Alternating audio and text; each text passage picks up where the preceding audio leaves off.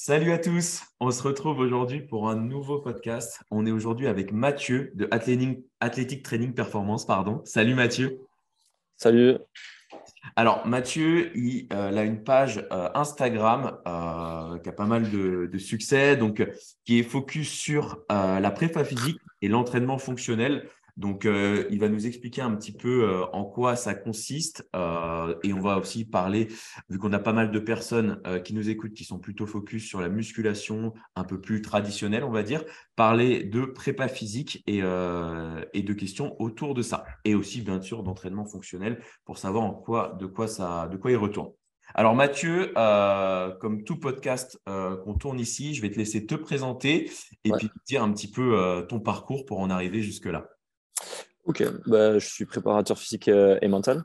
Du coup, j'ai passé euh, un master au STAPS de Tarbes, donc euh, bac plus 5.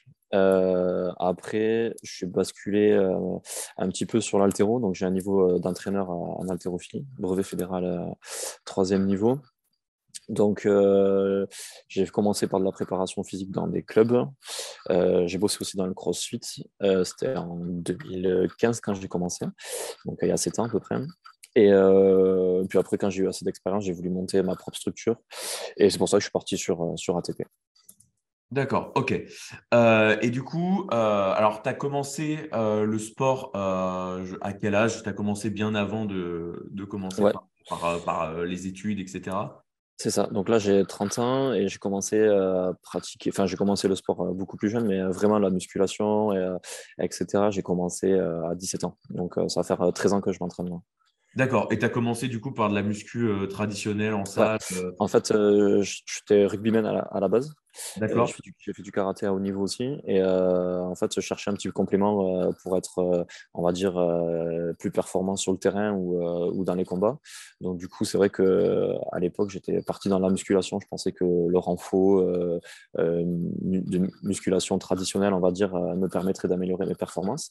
Et au final, je suis tombé, entre guillemets, amoureux de la muscu et j'ai laissé tomber le rugby et, et, le karaté. Et je me suis focus carrément que sur le côté musculation. D'accord. Euh, ouais. Et euh, dans la musculation, j'ai découvert un, faible pour euh, tout ce qui est force. Donc, c'est vrai que j'avais, on un petit potentiel pour la force génétique, je pense. Et le fait d'avoir fait du rugby aussi. Donc, et d'avoir été gros aussi quand j'étais petit, ça, contribue. le surpoids aide à, développer, on de la force et, de la masse musculaire, mine de rien. Et du coup, j'ai fait de la force athlétique pendant trois ans. Et après, j'ai basculé sur l'altéro. Donc, j'ai fait de l'haltérophilie pendant trois ans aussi. Donc, euh, six ans un peu de sport de force. Et après, j'ai basculé sur le crossfit. Et là, ça va faire, ça va faire sept ans que je fais, euh, que je fais du crossfit. D'accord, ok.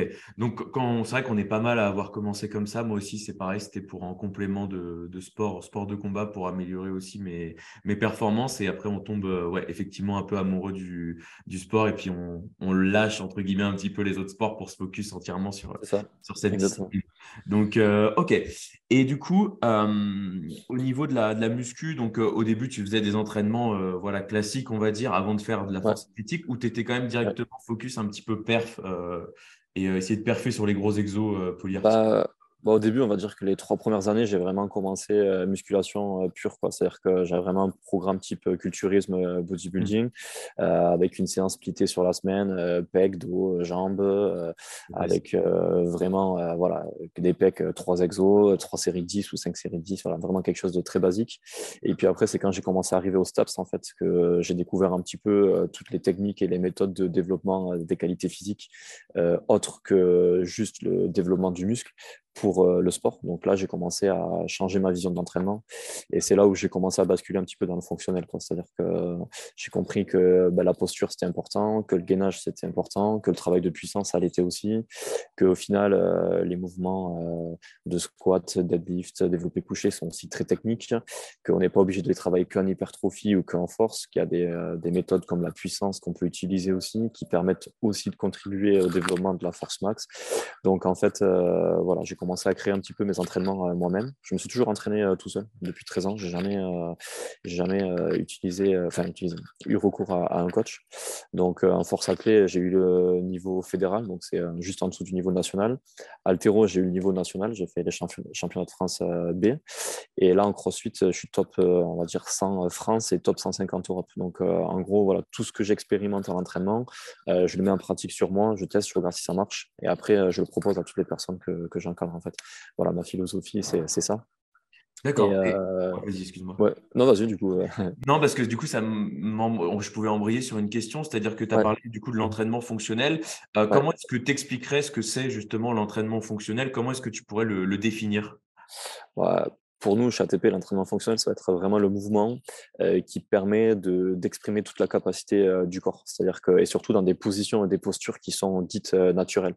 C'est-à-dire qu'on va prendre un mouvement tout bête, par exemple du développé militaire ou du strict press, entre le faire assis sur une machine guidée et le faire debout euh, avec une barre, euh, la différence fonctionnelle, elle, est là. C'est-à-dire que euh, assis et sur une machine guidée, c'est pas représentatif de la vie de tous les jours entre guillemets, ni de ce que fait un athlète sur sur un terrain, alors que de le faire debout, où il va y avoir une composante de stabilisation et de gainage et de proprioception qui est plus importante, on se rapproche plus de ce qui est courant de la vie de tous les jours et de ce que peut être amené à faire un athlète.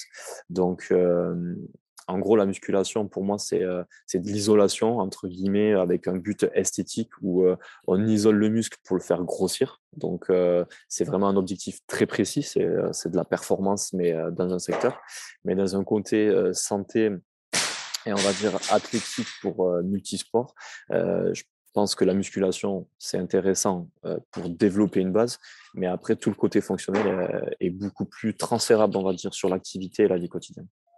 Et quand tu parles du coup d'entraînement, par exemple pour des athlètes que tu vas du coup définir comme fonctionnels, est-ce que quand tu leur donnes du coup pas mal, j'imagine, d'exercices polyarticulaires, comme tu disais, avec des barres libres pour que ça se rapproche plus de bah, dans leur contexte sportif pour les aider, est-ce que tu donnes aussi quand même du renfort, par exemple, avec machine qui peut s'avérer intéressant pour isoler, même si c'est pas dans un but esthétique? Est-ce que tu donnes quand même du renfort sur machine? Bah, en fait, c'est juste le, ratio. Hein. On va dire que les séances peuvent être construites pareil. moi, je travaille plus sur des patterns, patterns de poussée ou patterns de tirer.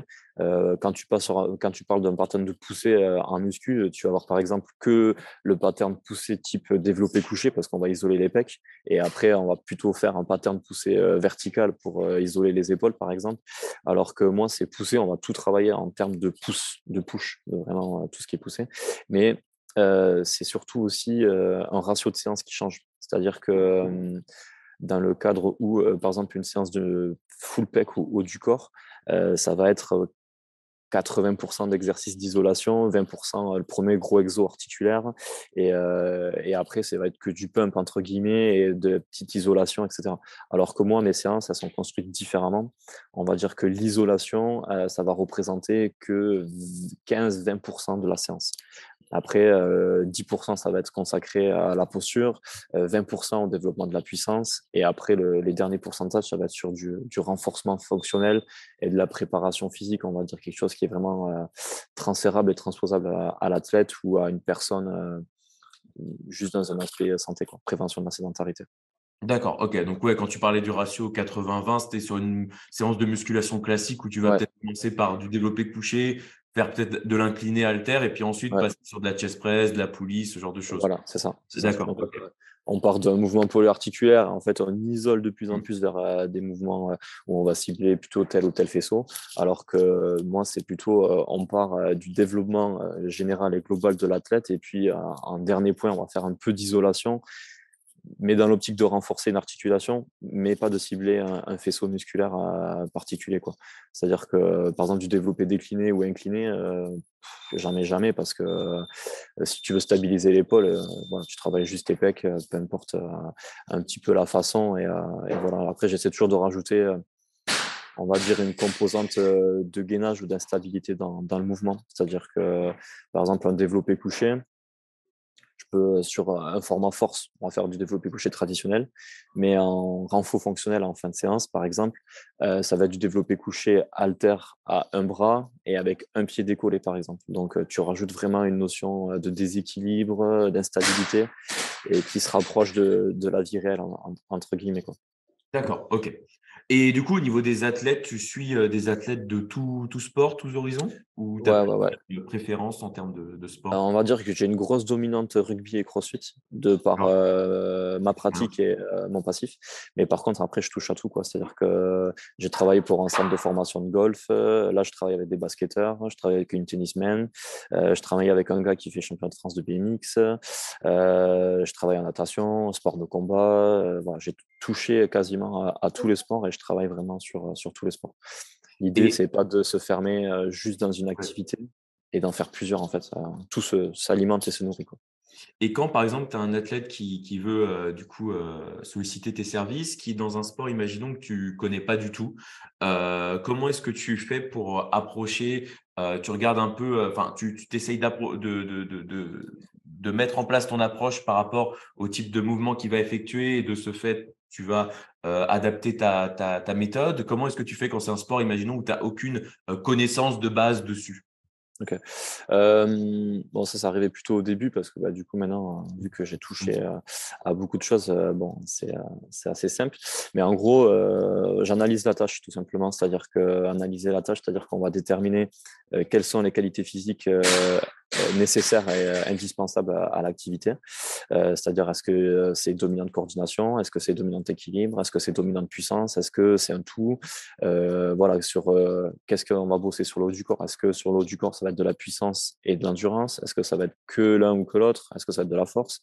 Qu'en est-il de, des jambes? Est-ce que les membres inférieurs, ça travaille plutôt sur le côté explosif? Est-ce que c'est plutôt sur le côté force?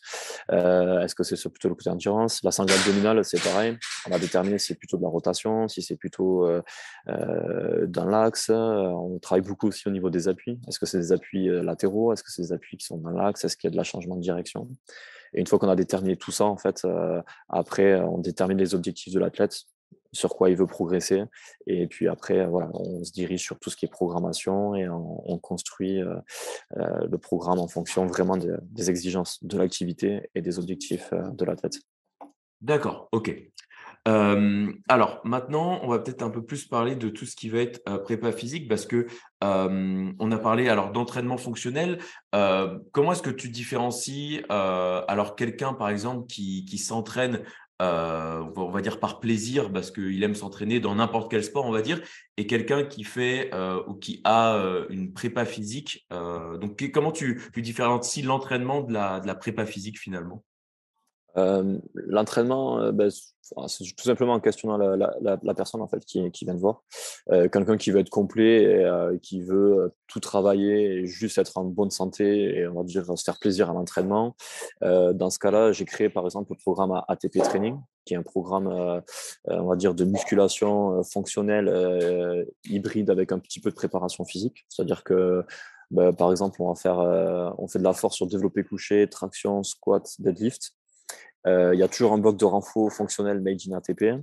Et puis après, on fait aussi du travail de puissance à l'intérieur. On fait un petit peu d'explosivité.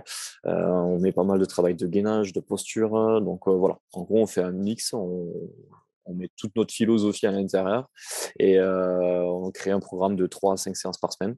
Et voilà, où on travaille vraiment de la méthode ATP. le but, c'est quand même de construire un côté esthétique et athlétique mais sans oublier, on va dire, la performance. C'est-à-dire que nous, on a un peu un slogan, euh, mieux avoir euh, un moteur performant qu'une belle carrosserie. Et euh, donc, du coup, voilà, c'est ce qu'on essaie de mettre en avant dans, ce programme.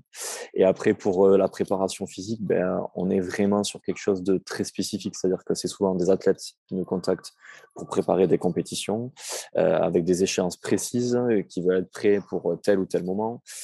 par exemple, je prépare un rugbyman qui joue à 7 et euh, ce week-end, là, il a une compétition. Il a le, Seven, la Seven Series à, la U Arena à Paris. C'est le championnat de France de rugby, de rugby à 7. Il joue avec euh, Monaco. Et euh, voilà, donc là, ça fait deux mois qu'on se prépare pour pile cette échéance et, cette date-là. Donc j'ai un triathlète aussi. On a préparé une épreuve de duathlon de, de, la Coupe du Monde. Donc là aussi, on avait deux mois pour trois mois pour préparer cette échéance. Donc en fait, on détermine des objectifs très précis et le programme s'oriente vraiment très précisément sur, sur ça. Quoi. Mais on est sur un travail loin de notre programme ATP Training, très loin de la musculation, et on est vraiment sur quelque chose de très spécifique. Pour toi, la différence, quelqu'un qui fait de la préparation physique, c'est quelqu'un qui a un objectif précis pour une échéance et qui va orienter tout son entraînement pour cette échéance-là. C'est ça? Ouais.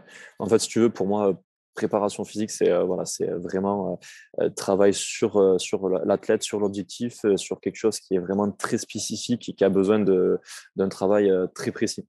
Alors que un coaching et une, une programmation classique pour quelqu'un qui veut être en forme, c'est euh, voilà, on fait de la PPG, quoi, on fait de la préparation physique générale, on fait du global, on fait, euh, on travaille un petit peu tout, euh, le cardio, la force, on essaie de, de, construire une base complète et solide. Après, par contre, dès qu'on bascule sur l'athlète, bah, c'est déjà des gens qui ont une base et on va vraiment essayer de tirer sur des points précis, voilà, être plus puissant, avoir de meilleurs appuis, euh, être capable d'avoir une capacité d'accélération qui est plus importante. Euh, on joue beaucoup sur l'aspect prévention des blessures aussi, donc euh, l'aspect mental aussi, c'est vrai que je ne parle pas, mais on travaille beaucoup sur ça aussi.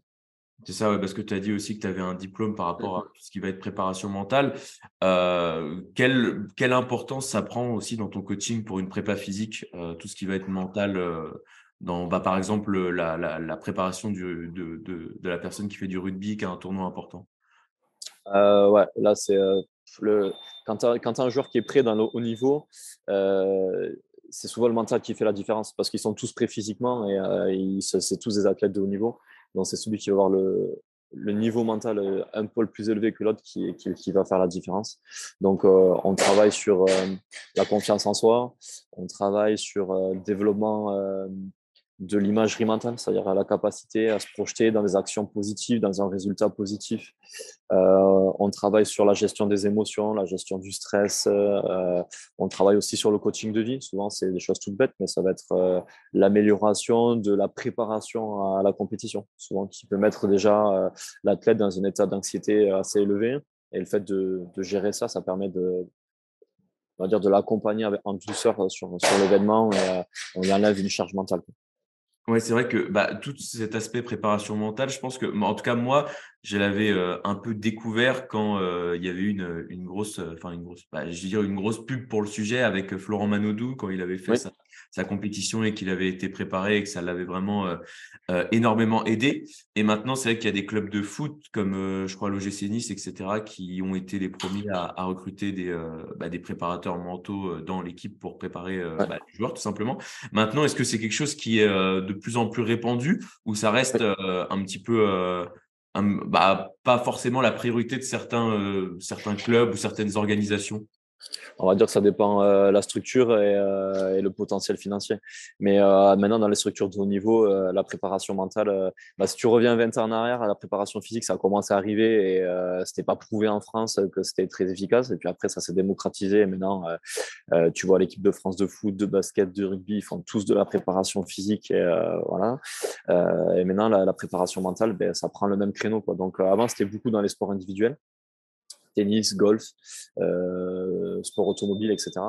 Et ça s'est démocratisé dans les sports, euh, ça s'est démocratisé dans les sports collectifs. Donc euh, maintenant, euh, sport collectif, la préparation mentale, tu en, as dans, les, dans toutes les équipes nationales et dans certains clubs pro. Donc ça commence à bien monter. D'accord. Et toi, du coup, tu, ça t'arrive de faire que de la préparation mentale pour des athlètes? Euh, ouais, je l'ai fait euh, l'an dernier. Donc, euh, il y avait Johan, le joueur de rugby. Là. Bon, lui, c'était prépa physique, mais on a fait prépa mentale aussi.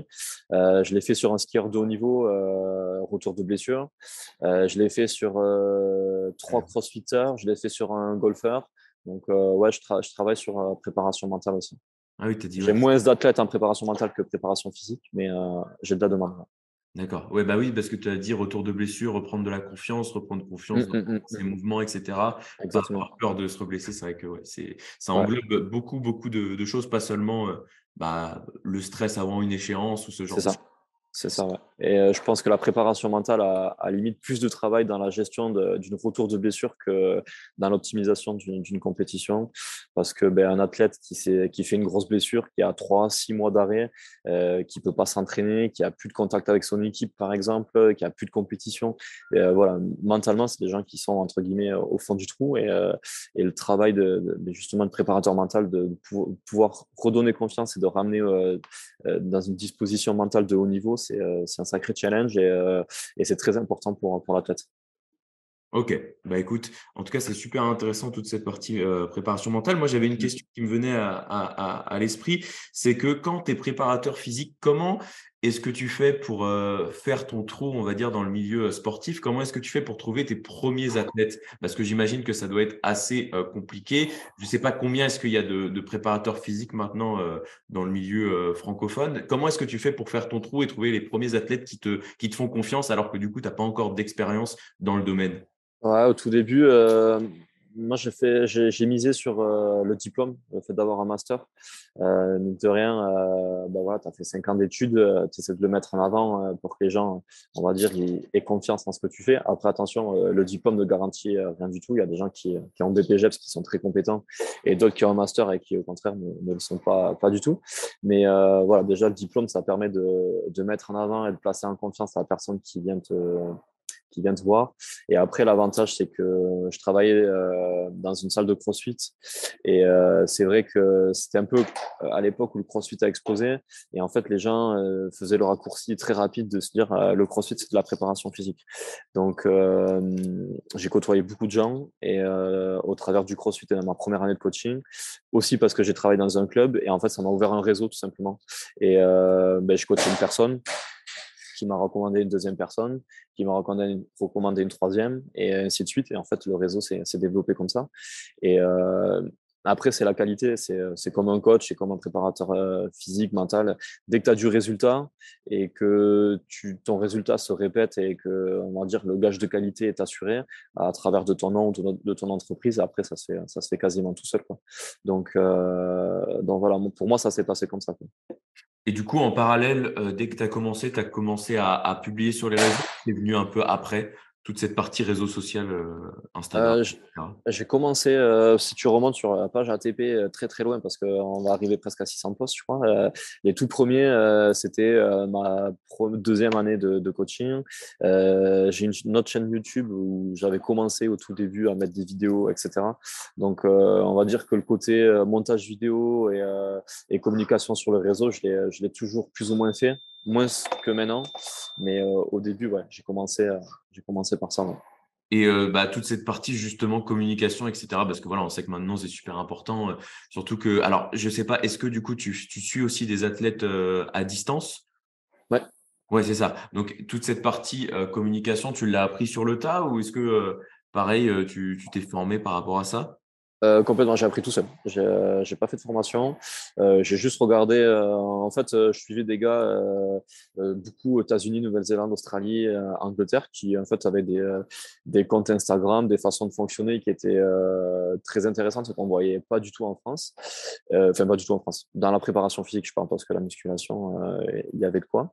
Et du coup, je me suis dit bon, ben, il y a un créneau à prendre et pourquoi pas faire la même chose. En fait, proposer mes petites vidéos, mettre en avant le travail que je fais, ma philosophie et, euh, et voilà quoi. Donc euh, sans grande euh, ambition, je me suis lancé là-dedans et, voilà. Aujourd'hui, ça, ça fonctionne bien, donc c'est cool. C'est vrai que quand on regarde du coup ton, Instagram, on a l'impression de regarder peut-être un Instagram parce que quand on, change un petit peu, qu'on regarde un peu tout, un Instagram plutôt anglophone, pas mal d'anglais ou d'américains qui font ce type de, de post. Il y a pas mal, j'ai l'impression, il n'y a pas beaucoup de comptes francophones, enfin, ou alors je tombe pas dessus, mais il y en a moins focus prépa physique comme ça. Et, alors que je tombe plus souvent sur des comptes ouais, américains ou, euh, ou anglais euh, sur ce là tu as complètement raison. Euh, alors maintenant, il y en a quelques-uns qui, qui, le font aussi parce que bah, du coup, euh, je dis pas qu'ils ont copié, mais euh, voilà, je pense qu'il y a des gens qui, ont peut-être vu les mêmes pages que moi, le même mode de fonctionnement, qui, qui s'y mettent. Mais c'est vrai que j'ai travaillé avec un gars dans le marketing là pour pour gérer un petit peu tout ce qui est publicité, pour contribuer à la vente de programmes, etc. Et il a cherché un peu des pages francophones qui étaient similaires, voir si un il y avait de la concurrence, deux si on pouvait se proclamer première page francophone francophone de préparation physique. Et au final, il n'a il a rien trouvé. moi, je n'ai jamais rien trouvé non plus. Et du coup, à partir de ce jour-là, on s'est on s'est autoproclamé euh, euh première page francophone de préparation physique et de musculation fonctionnelle. Donc, euh, donc voilà, après, il y a des gars qui font du bon boulot, euh, comme Aurélien Broussal, par exemple, qui a un compte voilà, de préparation physique et qui partage beaucoup de choses aussi, etc. Donc, donc oui, ça, c'est vrai que c'est inspiré des Anglais et ça, si ça se ressent au travers, c'est peut-être normal. Et, du coup, la, la, prépa physique en France euh, par rapport à, aux pays anglo-saxons, comment est-ce qu'on est, euh, à quel niveau on en est euh, par rapport à eux? Est-ce que en termes de, compétences, etc., on, même si du coup il y a peut-être moins en termes de quantité de préparateurs physiques, à quel niveau on est par rapport, à, par rapport à eux? On, a du retard, ou est-ce qu'on est, ouais. Alors après, attention, j'ai jamais été à l'étranger voir ce qui se faisait et euh, j'ai pas visité tous les clubs en France pour voir ce qui se fait. Mais je pense avoir assez d'expérience et de retours d'athlètes que j'ai coachés qui, ont, qui sont passés dans des pôles France, dans des grands clubs, etc., qui me font des retours. Et c'est vrai qu'en France, la préparation physique, c'est un peu limite trop limité alors je généralise, mais attention, c'est pas c'est pas partout comme ça, mais où c'est trop axé euh, programme musculation type euh, bodybuilding quoi. C'est euh, donc quand tu vois des basketteuses de, qui étaient en équipe de France qui sont venus me voir ou un mec qui était en pôle France kayak et qui me disent ben voilà mon programme c'est ça et quand je vois le programme je vois un programme de culturiste en fait. 5 séries de 10 au développé couché 5 séries de 10 au, couché 5 séries de 10 à l'incliné alter et on finit par 5 séries de 10 au pouille donc, euh, pour moi, c'est pas euh, avoir des pecs énormes, c'est pas une qualité première et indispensable pour, euh, pour un athlète qui a une équipe de France. Donc, alors peut-être pour un rugbyman qui joue talonneur ou pilier, oui, il y a peut-être un intérêt, mais pour un basketteur ou un kayakiste, je suis pas sûr. Donc, voilà, il y a plein de choses comme ça que j'ai vues, en, équipe de France de BMX aussi. Et quand je vois ce qui se fait aux États-Unis, en Australie, en Nouvelle-Zélande.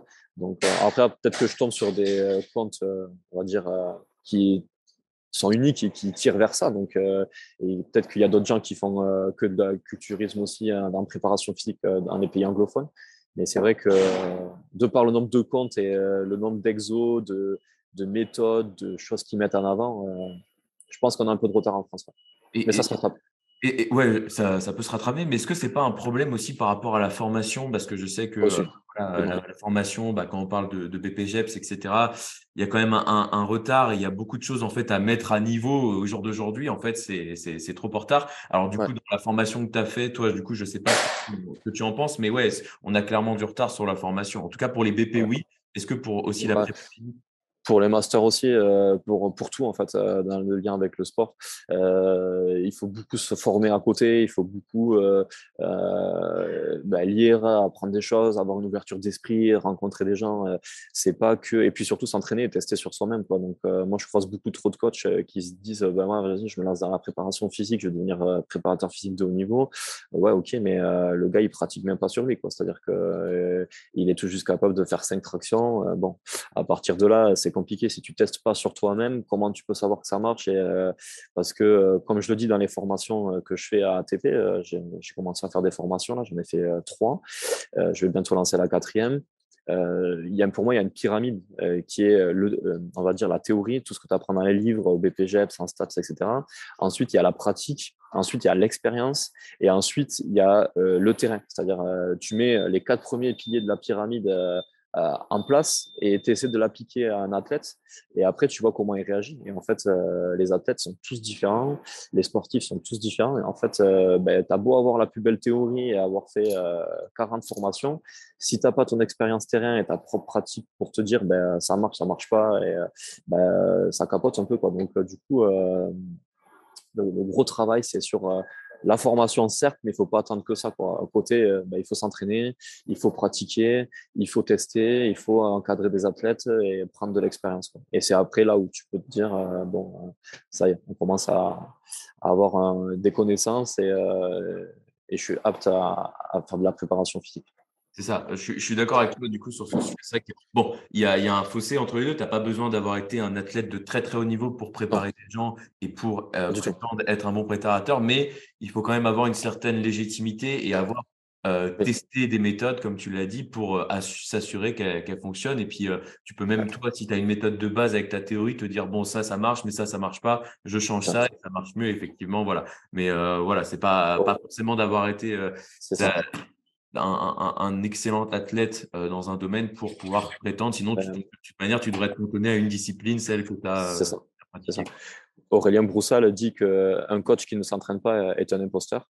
Et euh, il a tout à fait raison, mais euh, il y a aussi des athlètes de haut niveau qui surfent sur leur euh, réputation et sur leur palmarès pour se proclamer coach ou préparateur physique. Et Mmh. Bon, il y en a qui sont bons et malheureusement, euh, bah, le fait d'avoir été athlète de haut niveau et d'avoir suivi pendant des années quelque chose qu'on t'a bêtement dit, entre guillemets, euh, fait pas toi non plus le meilleur coach du monde. Quoi. Donc, euh, Oui, c'est ça. Bah, c'est comme un petit peu, si on fait un rapport avec quelque chose de plus populaire, le foot. quoi. On c'est pas parce que tu as été un très bon joueur que tu es un, un, bon coach ou un bon entraîneur. C'est juste que mmh, mmh, tu as, l'expérience sur le côté peut-être plus mental, etc. Mais sur le il va être tactique et voilà, gérer la préparation physique de tes joueurs, etc., euh, gérer les choses, euh, bah, c'est, pas, ça veut rien dire. Quoi. Donc, euh, ouais. Ça veut rien dire, exactement. Mais c'est bien, tu l'as dit tout à l'heure, parce qu'effectivement, tu peux avoir quelqu'un qui sort d'un, master et qui, n'a pas eu, on va dire, la présence d'esprit de se former à côté avec des livres, etc. C'est pareil en musculation, tu vois, si tu te cantonnes au, bah, au classique